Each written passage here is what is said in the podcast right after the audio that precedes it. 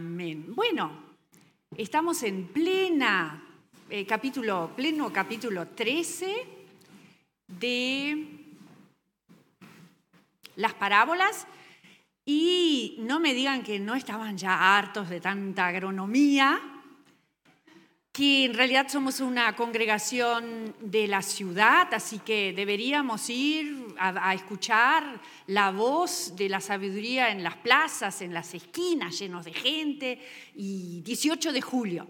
Pero antes de eso, nos vamos a ir a la cocina. Vamos a hacer justo lo que hizo Jesús cuando les dijo a sus oyentes, esto fue ante la multitud, una multitud, y les dijo, entren, los hizo entrar al dominio de una mujer de aquella época y, eh, hombres, mujeres, niños, ancianos, eh, ricos, pobres, porque era una multitud, interesados o no, pero seguramente todos habían visto a su mamá hacer pan casero. ¿De ustedes quién ha visto eso?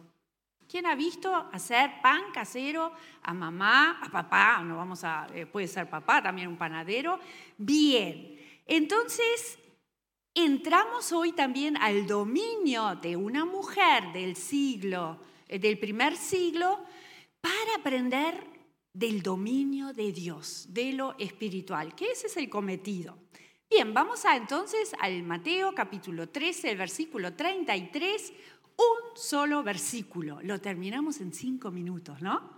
Yo pensaba, tengo tanto que tuve que tachar. Entonces es el reino de Dios, em, el reino de los cielos, porque es Mateo. Mateo es judío, es decir, habla a los judíos, es el Evangelio para los judíos, y entonces evitaba decir Dios. El reino de los cielos es semejante a la levadura que una mujer toma y escondió, tomó y escondió en tres medidas, 39 litros, de harina hasta que todo quedó fermentado. Esto es una práctica común y esto es, eh, nosotros lo tenemos acá. Vamos a hacer justo lo que Jesús dijo, porque no todos levantaron la mano de que habían visto a su mamá o a alguien en la cocina. Y entonces es tres medidas, habla de déjalo eh, así, la receta déjame, déjanosla. Así hacen también, yo creo que en la televisión tienen grande ahí donde pueden leer, no la saben de memoria, yo tampoco. Tres medidas, bueno, tres medidas son, yo puse acá aproximadamente una medida de más o menos 12 kilogramos, tres medidas, era mucho en una cantidad enorme, mucho más que esto. Ustedes tienen un poder de, fantasía y de creatividad, ¿no? Entonces eran tres medidas, muchas. ¿Saben qué? Es la receta, muy curioso, al margen, no, no piensen demasiado. Pero cuando Abraham fue visitado por, los, eh, por el Señor y los dos ángeles y le dijo rapidito a Sara, Sara, Sara, toma tres medidas. Es la receta de, Abraham. Bien, tres medidas de harina y una mujer, acá estoy, tomó y escondió tres medidas hasta que todo quedó fermentado. Y obviamente la levadura, ¿vieron? Fuente más grande, era mucho, mucho, mucho. Esto, esto habla de, de la tarea inmensa que había en esto. Muy bien. ¿Saben qué? Levadura a nosotros nos causa problemas. porque Les cuento, no era la levadura rápida que tenemos ahora y que a mí me encanta, pero ¿saben qué? En la pandemia parece que, que tuvieron demasiado tiempo las mujeres y comenzó la moda de la masa madre. A ver, ¿quién de ustedes se sumó a la masa madre? Ay, mi hija. yo, yo no soy culpable la masa madre. Y me parece que es muy importante acá, en realidad debería decir, es semejante a la masa madre que una mujer tomó, porque es muy diferente la levadura. La levadura que la masa madre, de hecho en alemán, en, todas las traducciones alemanas, dice Sauerteig, dice masa ácida. No dice jefe, que sería lo que hoy usaríamos de levadura, dice masa, masa ácida, sauatai. Entonces, eh, me veo en la necesidad de explicarles un poco. ¿Por qué? Porque explica muy bien lo que Cristo quería decir con la parábola. Nos perdemos con la levadura, esa artificial hermosa y que yo seguiré usando, y que solamente hice algo acá, porque parece que una imagen dice más que mil palabras. Y si ustedes se fijan en esto y les queda, será, puedo hablar mil palabras menos. Bien. Entonces, ¿cómo se hace? ¿Cómo se inicia? Si yo nunca tuve masa madre ni consigo de nadie o consigo de alguien que me la da, que porque hizo ya todo el laudado, me dijo, yo te separo de lo mío, te lo guardo y tú te lo podés llevar y continuar usando en lo tuyo. Yo no, yo, yo también podemos iniciarla y es em, un vaso de, harina y un vaso de agua y eso comienza a fermentar, comienza a fermentar las levaduras naturales que hay en la harina, en el, em, especialmente en la, en la cáscara de la harina. Y comienzan a fermentar. Un día, al otro día tengo que volver a alimentar con un poco más y seguir, y cinco días estar con eso o al otro día de vuelta alimentar para que fermente y parece que al quinto día está pronto para ser usada.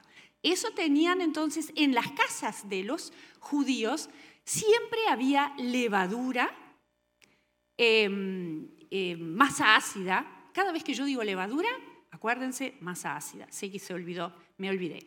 Masa ácida, excepto aquello que vamos a ver después, que Dios les mandó nada de masa ácida. ¿Alguien recuerda que hay algo eso en el Antiguo Testamento? Bueno, tiene su explicación para esto. Entonces, eh, si, si yo tengo esto siete días a temperatura ambiente, no lo alimento ningún día, se echa a perder. Siete días. Acuérdense, siete días, cuando vayamos a las explicaciones de Éxodo, es importante eso. Siete días sin heladera, cuando se iban, cuando estaban en el desierto. Em, o nosotros hoy podemos ponerlo en la heladera, así este, se, se duermen las levaduras. Al frío, no al silencio. Bien, entonces vamos a ver esta, yo soy maestra, maestra de escuela primaria, y me pareció muy importante tomar la traducción que, eh, que, toma una sola frase, porque es una frase larga, ¿no? Que, que, la podemos. Así que el reino de los cielos es semejante a la levadura que una mujer tomó y escondió en tres medidas de harina hasta que todo quedó fermentado. Sujeto y predicado. ¿Cuál es el sujeto? Reino de los cielos. De eso hablar. O habla o, dice qué, hace. Bueno, ¿qué hace? Es semejante. Ahora viene el predicado. Todo eso es el predicado. El reino de los cielos es semejante a la levadura. Entonces acá tenemos una semejanza, similitud, eh, se parece a. Así que si esto es muy similar a esto, esto es similar a esto. Estamos hablando, si hablamos del reino de los cielos, nosotros ya sabemos que es algo bueno. Así que lo que va del otro lado, el predicado, va a decir algo bueno. Quizás ustedes escucharon otro porque es otra, porque hay también otra, otra interpretación como que, puede ser diferente y podemos discutirlo, o no, los comentaristas lo hacen, y em, es cortita y además Jesús no dio explicación para esta. ¿La quedamos? ¿Discutimos?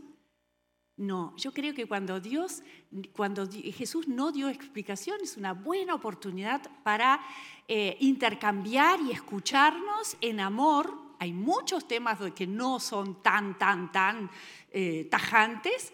Y entonces em, síganme y vean qué camino encontré, encontré. Y además tenemos el Espíritu Santo que está para eso, para enseñar y para recordar, enseñar y recordar. Yo me parecía eso de atar cabos, ¿no? Cuando decimos, ay, esto ya lo vi. Ah, esto es lo nuevo, entonces ato cabos. Es... Hoy ya no saben eso de atar cabos, hoy dicen es una red, se conecta, está todo conectado, pero está conectado mi conocimiento anterior con algo nuevo. De hecho, Jesús lo hizo, las palabras son eso. Eh, Jesús sabe, es Dios, nos creó, sabe cómo estamos cableados y que esto eh, nos llevaría realmente a un muy buen aprendizaje. Em, entonces, pero yo hice un análisis gramatical, pero debemos hacer un análisis de contexto, como siempre está en la Biblia. Bueno, ¿qué dice dentro del contexto? Y dentro del contexto vamos a encontrar que es la cuarta parábola y junto con la tercera tiene el mismo tema. El tema es crecimiento. Lo que Andrés hizo el domingo pasado era el crecimiento externo visible desde la semilla hasta todo lo que se veía de semilla de mostaza que fuera un árbol enorme. Y a mí hoy me toca con la levadura es el crecimiento invisible y interno. Colocó la levadura. Yo voy a hacer realmente la receta que dice ahí. La, la tomó, colocó y la escondió. Yo la escondo. Bien, mientras sigo hablando. Entonces, cuando esto es igual a la levadura invisible, el reino de los cielos que los judíos estaban esperando, que viniera el rey majestuoso, que entrara en Jerusalén, ¿cómo nos imaginamos con aplausos y con eh, sobre un, hermoso eh, caballo. Pero no, es un reino de los cielos invisible, silencioso, escondido. Esto es una parte, porque las parábolas explican aspectos. Nosotros ya vimos otros aspectos. Tiene una parte visible, pero esto es también la parte invisible. Y como yo decía que Jesús lo aplica con cómo, funciona nuestro cerebro es, escuchamos algo conocido y los, eh, por lo menos los discípulos y los que conocían eh, el Antiguo Testamento, cuando escuchaban eh, levadura, les sonaba la alarma, esto es malo. Además, hace pocos días Jesús le dijo, les hizo la advertencia, cuídense de la levadura de los fariseos, de la hipocresía. Eso de ser algo por afuera, pero por adentro no. Así que esto era, era difícil. Jesús revoluciona el concepto de levadura y lo usa para esto. Yo creo que le, volvió a dar el significado original. Porque así funciona. El enemigo copia. Y el reino, el reino del mundo es muy similar en eso, en desde adentro, silenciosamente, em, digo un poco como el cáncer que, que, invade diferentes áreas. Bueno, Jesús lo vuelve a tomar al original y lo aplica al reino de los cielos. El reino de los cielos es semejante a la levadura en su crecimiento desde el interior, desde adentro, mientras que el enemigo lo hace con la levadura de corrupción. Bueno, aprovechemos esa parte, que el enemigo sabemos que ahí donde está trigo, también planta cizaña. La parte de que el enemigo disponga de levaduras diferentes puede ser que genere corrupción y maldad. Y aprovechemos esa parte, sí. Temor es una levadura que nos puede invadir todo. Ansiedad, amargura, rencor, preocupación. Y ustedes sabrán qué cosas pueden em, eh, invadir su vida y hacerla leudar totalmente. Pero acá el contexto es em, en, sentido simbólico. La levadura representa al reino. Así que acá la levadura es buena, es una palabra de esperanza. ¿En qué me baso? Que el final, vamos a ir, ¿les gusta mirar el final de un libro, una película antes de verla toda? Yo en la de suspenso no, pero en la Biblia es muy bueno saber cómo termina todo, porque eso alimenta nuestra fe al, vivir por fe y no por ver, haber visto el final, empecemos acá, hasta que todo quedó fermentado. Todo, desde un pequeño inicio, influencia, influencia, silenciosa, invisiblemente, pero toca todo. Y eso, eso es, y yo creo que ahí está el honor de Jesús, se va en esa afirmación, hasta que todo quedó fermentado. Y el reino de los cielos crecerá, punto, final, crecerá. El plan de Dios se cumple, nada se lo impide. Y eso es que no hay lugar para desánimo, ni para aquel que lo mira, ay, qué, pocos que somos eh, los creyentes, el cristianismo, ni para las naciones, ni tampoco en mi propia vida, si yo no veo el crecimiento. Esto es lo que promete Jesús. Ahí leudará todo, habrá crecimiento. Eh, un poco mirando el final de la Biblia, Apocalipsis, es eso. Miremos en el capítulo 11, el versículo 15, cuando el séptimo ángel, la séptima trompeta, genera que el cielo se llena de voces. ¿Y qué dicen? Imagínense el cielo lleno de voces. El reino de este mundo se ha convertido en el reino de nuestro Señor y de su Cristo. Él reinará por los siglos de los siglos. Ese es el final del, libro, es el final del reino de Dios y toda rodilla se doblará. Eso también lo conocemos, ¿no? Y estamos en tiempo de gracia, que las rodillas se, se doblen voluntariamente y si, si no aprovechamos este tiempo de gracia, se doblarán las rodillas, se doblarán todas. Bien, el último elemento ya lo miramos. Lo otro es, eh, ¿quién es la mujer? Bueno, la mujer en, inicio es, em, es, Jesús mismo. Él da el puntapié a este leudado con su evangelio.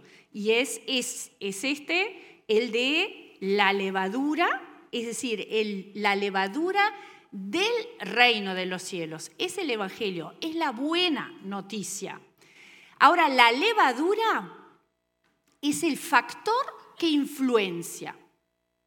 Es el factor que permea y que, que leuda y que multiplica.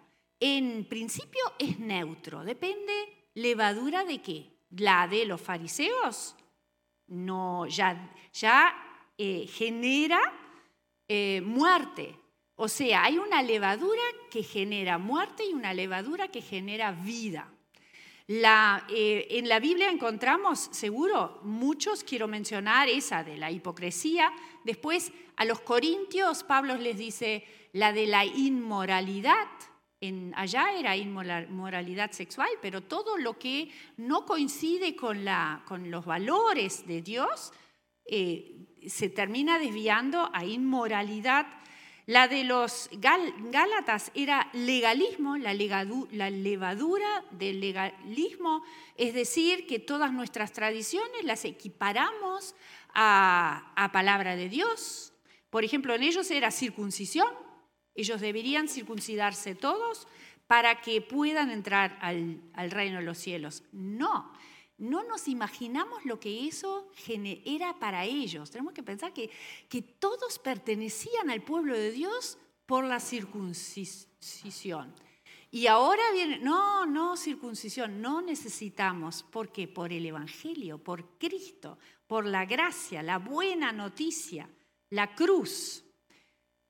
Bueno, entonces poner en la, en la masa ese, ese amasar, ese, arte de amasar, eso es así, hacer oír la voz de Dios. La verdad, no necesitamos gritar, eso lo hacemos todos. Esto lo que yo hago es prácticamente esto, el, arte de amasar. Quizás cada vez que, que, escuchamos alguna enseñanza de vida, es como un, seguramente hay que agregarle agua, ¿sí? Ustedes no quieran hacer masa madre como yo hice, esto es para ejemplificar nomás. Em, que, em, en principio la levadura entra desde afuera. Esto está bien, porque si nosotros decimos crecimiento desde adentro, podríamos, debemos diferenciar de eso, busca en ti que vas a encontrar la vida. No, no. Si no fue puesto la levadura del Evangelio, no vas a encontrar vida ahí, vas a encontrar muchas cosas, pero vida no. Entra por implantación del exterior, de Dios, de la palabra, de Jesús. Lo, ese aspecto ya lo hablamos en el sembrador, en la semilla. ¿De acuerdo? Y el Espíritu Santo obra después, sí, Él obra adentro para crecimiento. Y luego la influencia va hacia todas las diversas facultades del hombre. Yo siempre enfoco, eh, voy, voy paralelo, lo que es el reino de Dios en los pueblos hasta llegar al final de la tierra, desde Jerusalén, em, eh, Judea, Samaria, hasta los confines del mundo, pero también en mí, en cada uno en su vida, cuando inicia con el Evangelio y cómo va yendo a todas las áreas de nuestra vida. Tiene que permear y llegar a influenciar y generar cambios en todas las áreas. En mis pensamientos, en mis, mis palabras, en mis vínculos, en mis emociones. Sabemos muy bien qué emociones nos hacen daño y qué emociones nos, eh, nos alimentan para vida. El comentarista Hendrickson lo dice muy bien. El propósito de esto no es simplemente llegar al cielo cuando muera o solamente ser un instrumento en las manos de Dios para conducir a otros al cielo, sino en todo momento, en todo lugar, llevar todo pensamiento a la sumisión y a la armonía con la mente y la voluntad de Cristo. Lo conocemos eso, ¿no? Es decir, exaltar a Cristo a través de toda esfera de la vida, no solo con la lengua. Y toda esfera de la vida es cuando decimos, bueno, aquel se dedica full time a, a Dios y ahí lo identificamos con un pastor o con un misionero, pero esto en realidad es para todos nosotros, full time a Dios. Esto de exaltar a Cristo en todo. Por eso todo verdadero seguidor de Cristo el que sabe trabajar el Evangelio, que somos todos, ¿sí? el que sabe trabajar estos elementos que hay acá, eh, promueve activamente causas tales como la abolición de la esclavitud, el alivio de la, de la pobreza, la restauración de los derechos de los minusválidos, apoyo a los desplazados y refugiados, la educación de los analfabetos, la reorientación de las bellas artes según normas cristianas, etcétera, etcétera, etcétera. A todo. Promueve la honradez en el trabajo. Eso es leudado. En la política, en el gobierno, en los negocios, en la industria, en el comercio, todos están incluidos. Hace todo esto en conexión con la evangelización del mundo. Es evidente que la levadura del reino de Cristo en los corazones, las vidas y las esferas humanas ya ha ejercido una influencia de gran bendición y que esa influencia aún continúa.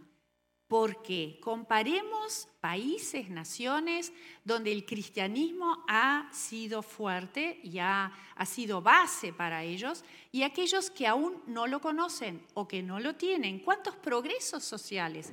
¿Cuántos, ¿Cuánta jurisprudencia? ¿Cuántas leyes?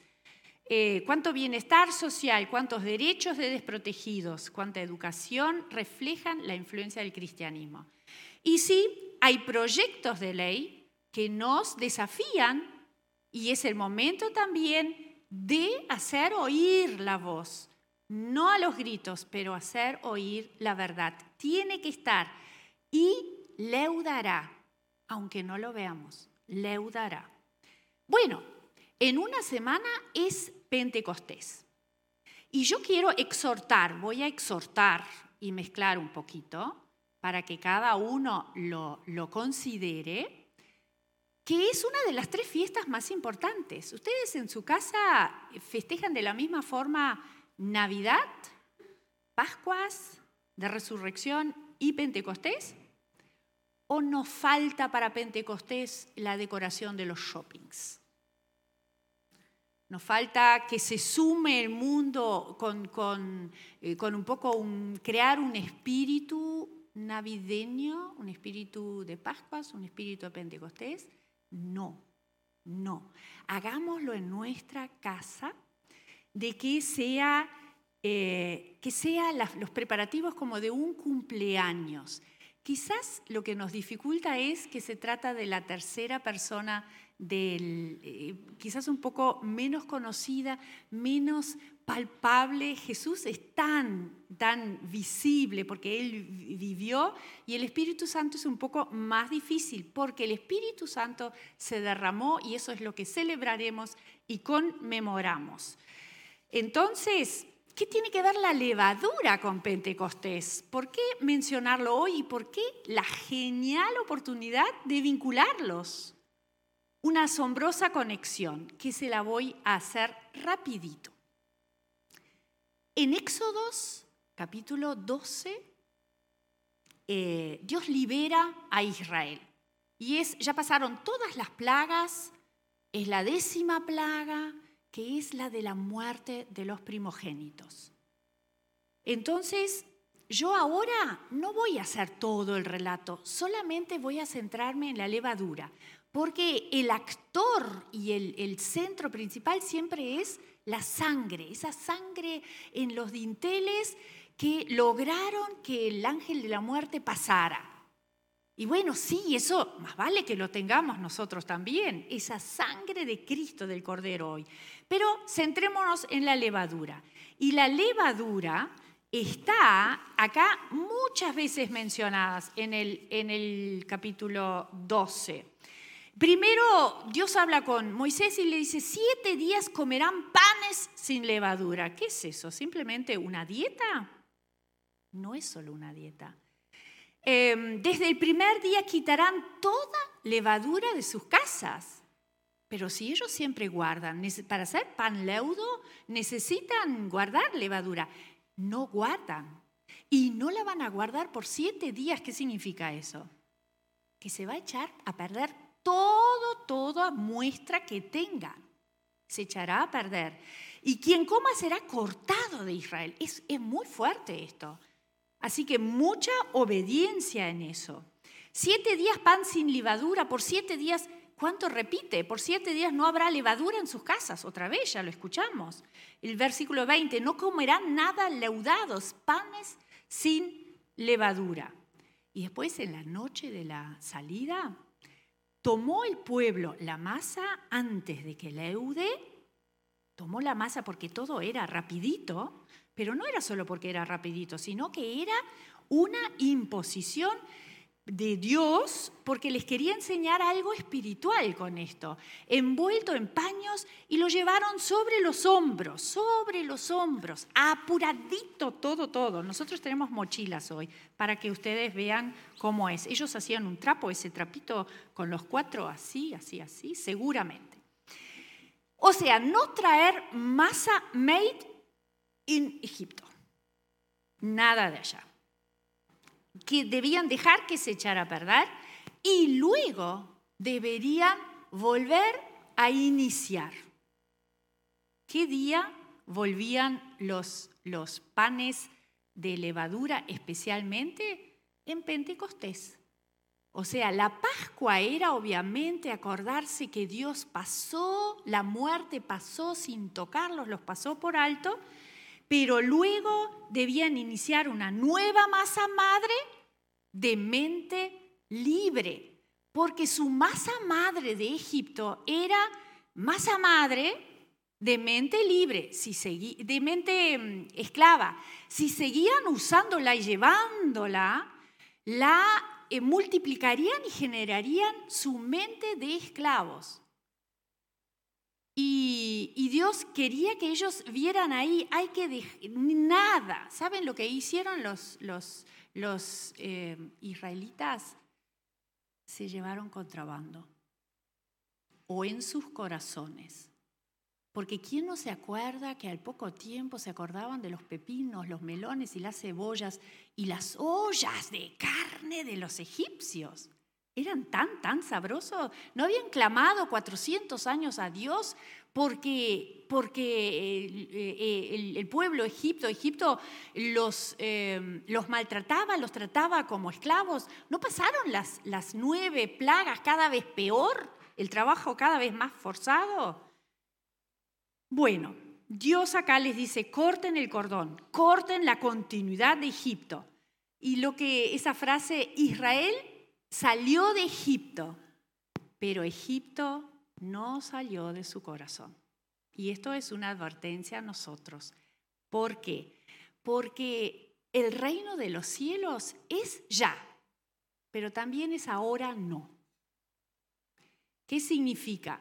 Que nosotros quisiéramos hacer eso, solo la levadura de, em, del Evangelio.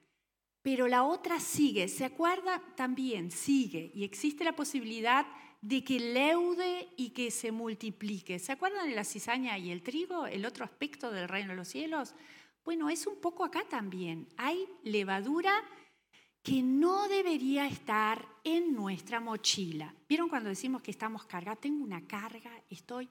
Y Jesús nos dice, toma mi carga, que es ligera, y todo lo que te agobia y lo que te pesa, dámelo a mí.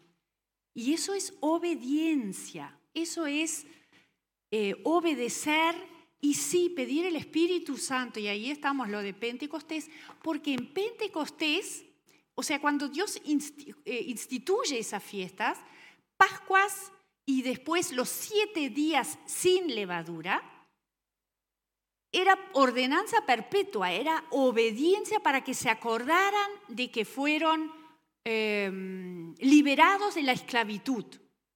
Acordémonos nosotros de que fuimos liberados de la esclavitud, porque si no es posible que estemos esperando un rey que ya está gobernando. Que estemos esperando un reino al que ya pertenecemos, que está en pleno. ¿Ya? No del todo.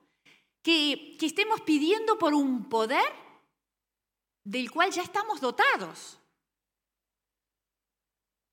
Que esperemos una era en la que ya vivimos o una victoria que ya fue ganada y que esperemos ser algo que ya somos, hijos de Dios, nuestra identidad, o esperar a ser lo que ya deberíamos. Así que, esclavitud, ¿qué tengo yo acá? ¿Qué, podemos tener de levaduras? Tengo levaduras. ¡Ay, qué grande! Pero no les voy a contar todas las que tengo yo.